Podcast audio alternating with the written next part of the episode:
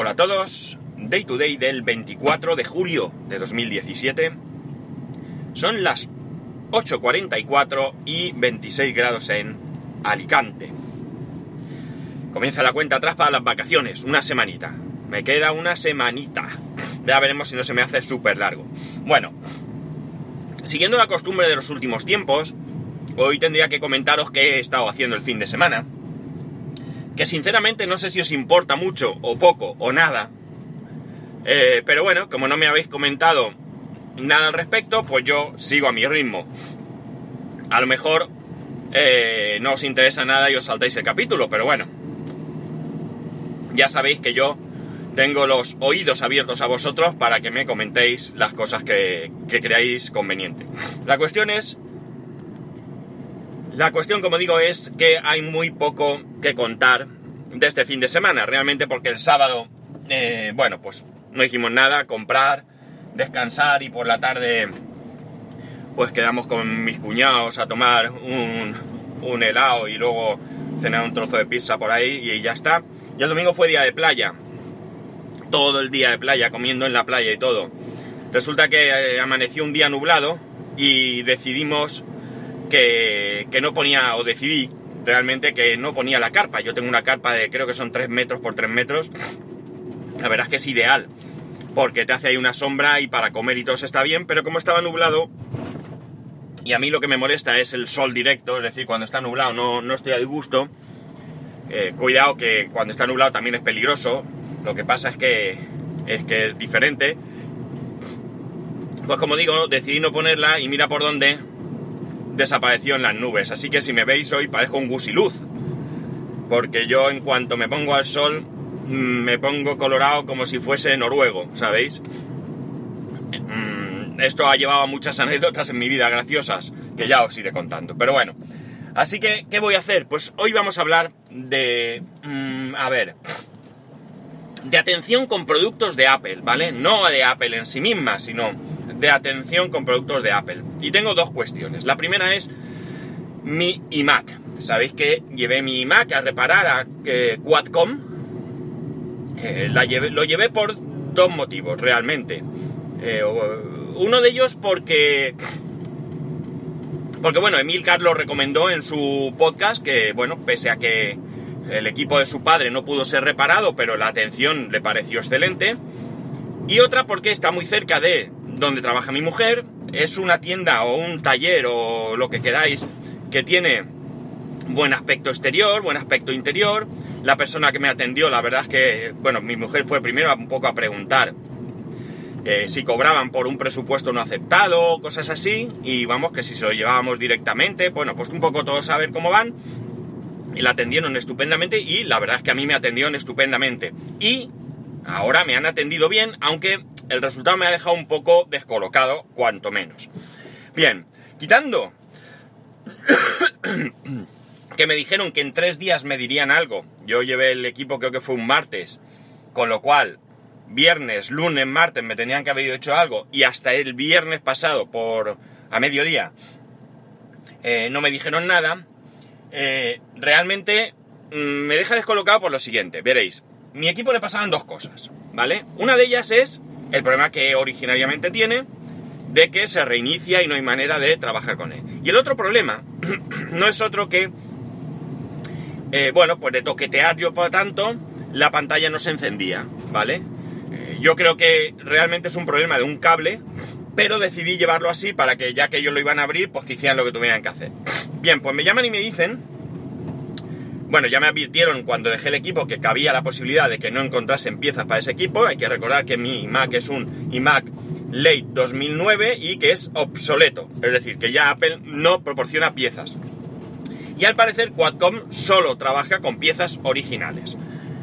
Bien, ¿qué ocurre entonces? Pues que me dicen que eh, el equipo no, efectivamente, la pantalla no va, que es un cable, que han intentado conseguir ese cable, pero que Apple ya no se lo proporciona y que por tanto no pueden hacer nada. vale, hasta aquí entiendo que es un equipo, como digo, obsoleto, que no puedan conseguir el cable original, pero vamos, me sorprende que ni siquiera tengan a mano un cable de esos, aunque sea de otro equipo, para al menos probar y darme una respuesta segura de qué es lo que está pasando. Pero bueno, lo digo, a ver, yo hablo desde mi eh, actitud cuando yo he estado en un servicio técnico reparando ordenadores. Pero bueno, como digo, eh, vale, está ahí. La cuestión es que cuando me dice qué cable es, bueno, ya me da la sensación que, bueno, que se rinden y que vaya por el equipo y que lo tira a la basura. Pero claro, entonces yo le digo, a ver, dime qué cable es. Y él me dice, es el cable LVDM. Digo, vale, es un cable plano con forma de L. Sí, sí, espera, que voy a preguntar. Pregunta al servicio técnico y digo, vale, digo, yo lo que quiero es que me digáis eh, cuál es el problema. O sea, que se encienda, que me digáis cuál es el problema y ya si se pueden conseguir o no piezas, pues ya lo estudiamos, porque a lo mejor, oye, yo las puedo conseguir por otro lado, ya sean de segunda mano, de desguace o lo que sea. Ya me busco la vida. O eh, mi hermano tiene un iMac que también lo tiene averiado, pues a lo mejor entre los dos hago uno, pero bueno, ya que está allí, por lo menos que me indiquen eh, por dónde pueden ir los tiros, y como digo, si me lo pueden reparar ellos, pues mucho mejor, no tengo que estar yo desguazando para hacer otro. Eh, y le digo, ¿y si te llevo un cable? Y el chaval se queda perplejo, ¿no? O sea, tú tienes un cable, sí, sí. Yo te lo llevo, lo tengo aquí en el cajón. Abro el cajón, lo saco y lo tengo en la mano. Ahora mismo lo tengo en la mano el cable. Si te lo llevo, me lo miras. Total, que se queda así un poco, lo consulta, no sé qué, y bueno, pues más o menos me viene a decir que sí, que si le llevo el cable, eh, ellos ya pueden seguir haciendo pruebas, pero que, bueno, que hasta donde lleguen han llegado. ¿Vale? Pues nada, el lunes te llevo el cable. Bueno, y le digo, esta tarde estáis, porque yo precisamente el viernes por la tarde tenía que bajar al centro cosa que se me hace un mundo. Y eh, me dice que no, que a las 2 eran las 2 menos 5 o menos 10, no recuerdo, y me dice que nada, que se van enseguida, que el lunes, o con nada, ningún problema. Hoy mi mujer se ha llevado el cable, como digo, está al lado de su trabajo, así que cuando ella salga a tomar un café, pues lo acercará y chimpum. Os iré informando a ver qué me dicen, ¿vale? A ver si, si me dicen que sigue sin funcionar, el cable este funcionaba, o sea que yo entiendo que debe de ir. Pero bueno, como digo, ya veremos qué me dicen. A malas malas, si no, pues me lo traeré a casa, lo pondré yo en marcha, porque es que sé que es el cable y sé que es un fallo que, bueno, al menos yo en casa me pasó, lo desmonté, lo monté y funcionaba. Seguía sin arrancar, porque ya sabéis que tengo el problema que tengo, pero eh, ese paso, digamos, me lo salté. Y una vez que lo tenga en casa, pues no sé si lo llevaré al mismo sitio o buscaré un sitio un poco menos serio, si queréis, pero que, puedan reparármelo, ¿no? Como digo, os iré informando de cómo está la situación. No sé si hoy mismo me dirán algo, porque si mi mujer lo lleva esta mañana y solo están por las mañanas, ahora en verano, pues evidentemente no creo que tenga opción. Más cosas. El otro caso.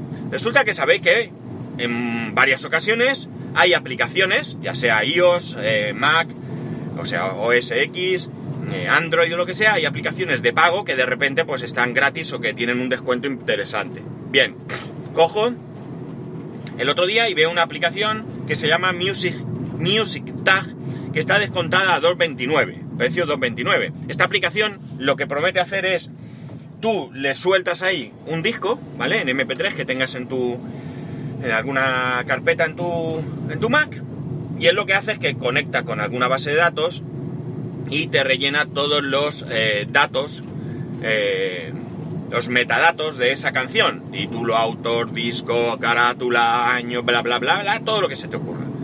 Y dije, bueno, pues mira, 2.29, además la ponían súper bien. Digo, la compro.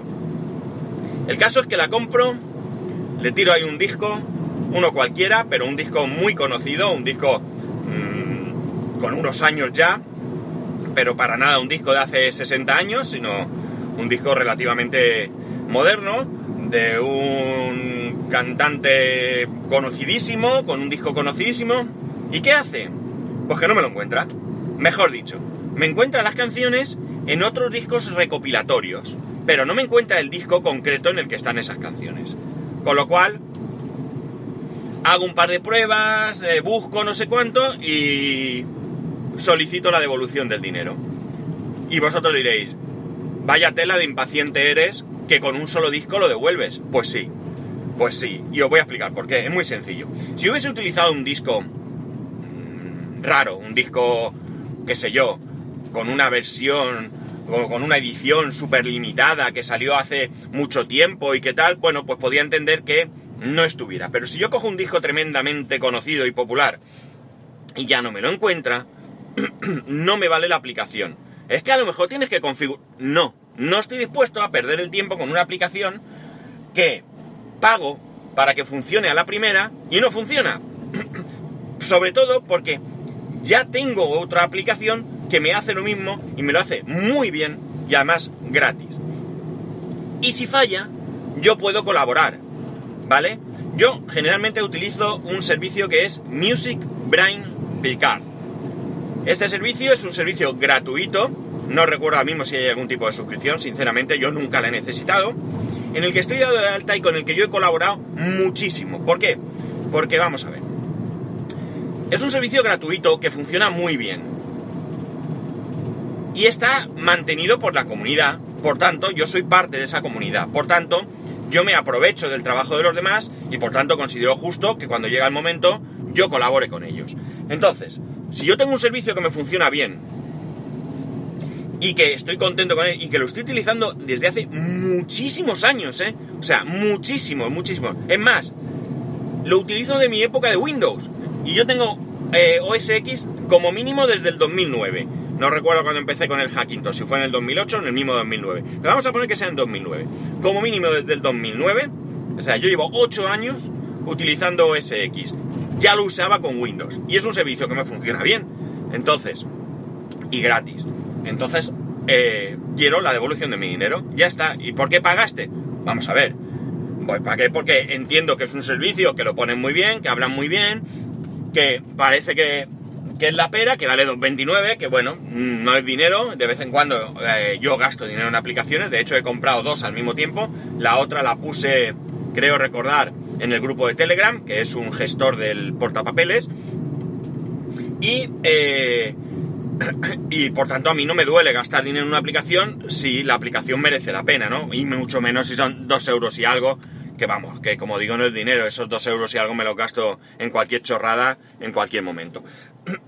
Pero no estoy dispuesto a tener paciencia y ya está, no hay más. Es decir, eh, que no actúe bien. Mm, bueno, cada uno tenemos nuestra visión de las cosas. A lo mejor otro hubiese preferido pelear un poco más, pero yo no.